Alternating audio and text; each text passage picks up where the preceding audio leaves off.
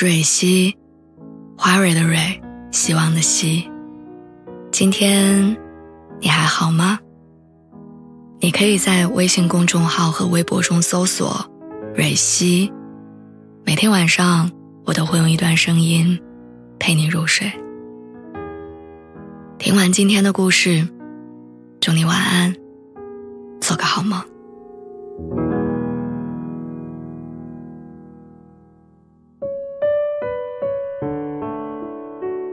好的婚姻是什么？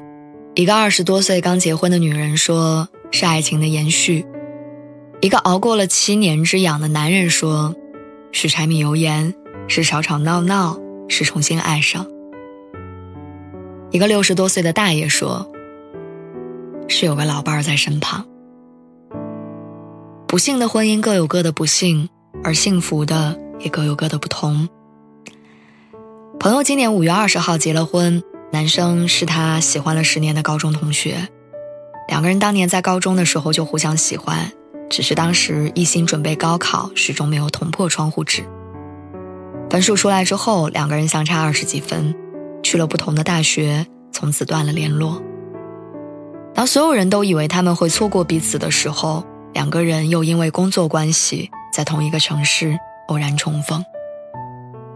没想到兜兜转转一大圈，他们还是在一起了。那天我去参加婚礼的时候，遇到了很多高中同学，大家都在感慨他们的缘分。原来真的有人能够默默喜欢一个人十年，原来真的有的爱情能够经历住时间的考验。那天讲婚礼誓词的时候，我哭得一塌糊涂。朋友说。我一直以为，那是我一个人小心翼翼暗恋的十年。没想到，那是我们的十年。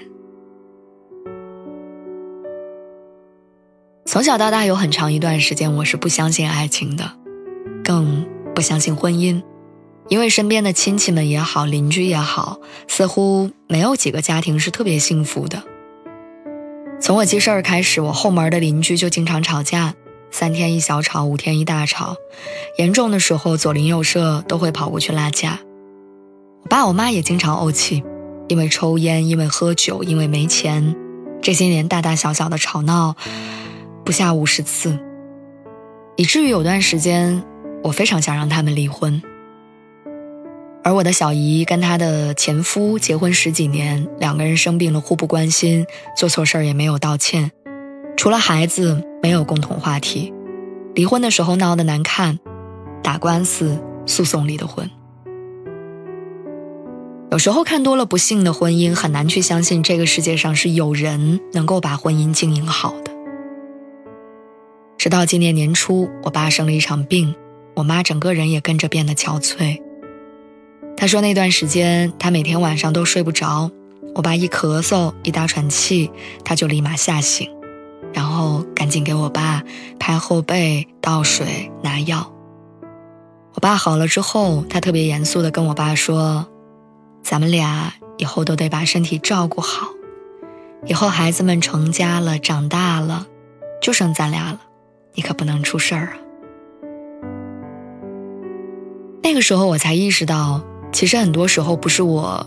看到了太多不幸的婚姻，而是婚姻的本质就是起起伏伏、喜忧参半。不能因为吵架就定义了婚姻的不幸，也不能因为离婚就定义两个人从来没有相爱过。婚姻是一门深刻的学问，而我们都还是学生。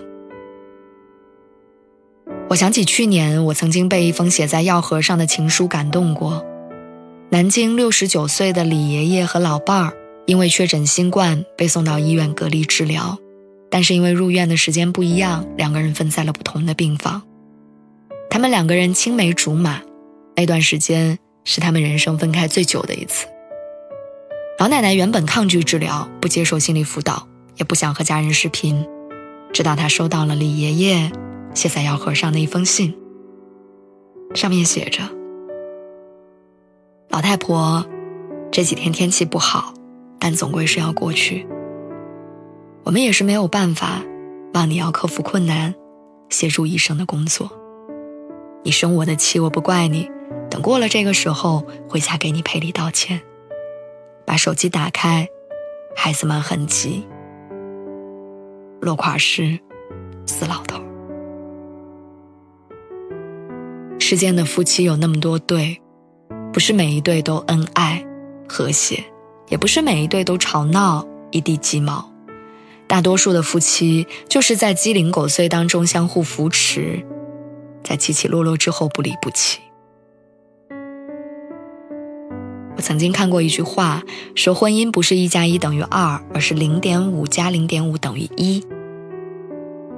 因为结婚之后，两个人都要各自去掉一半的个性，才能组成美满的家庭。